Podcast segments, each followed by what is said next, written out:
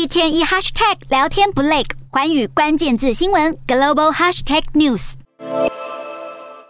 在经历两年多来最糟一周之后，美股二十一号逢低承接的买盘涌入，能源股强势大涨，大型成长股也成为买盘抢进焦点。标普涨破百分之二点四五，创三周以来最佳单日表现。道琼上涨超过六百四十点，创五月四号以来最佳单日涨幅。美股四大指数集体收红，道琼指数上涨六百四十一点四七点，收在三万零五百三十点二五点；纳斯达克上涨两百七十点九五点，收在一万一千零六十九点三零点；标普五百上涨八十九点九五点，收在三千七百六十四点七九点。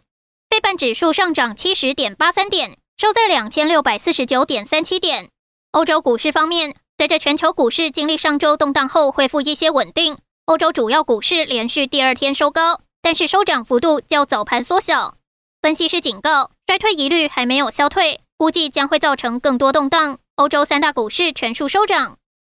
英国股市上涨三十点二四点，收在七千一百五十二点零五点。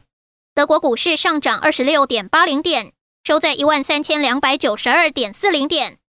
法国股市上涨四十四点五七点，收在五千九百六十四点六六点。以上就是今天的欧美股动态。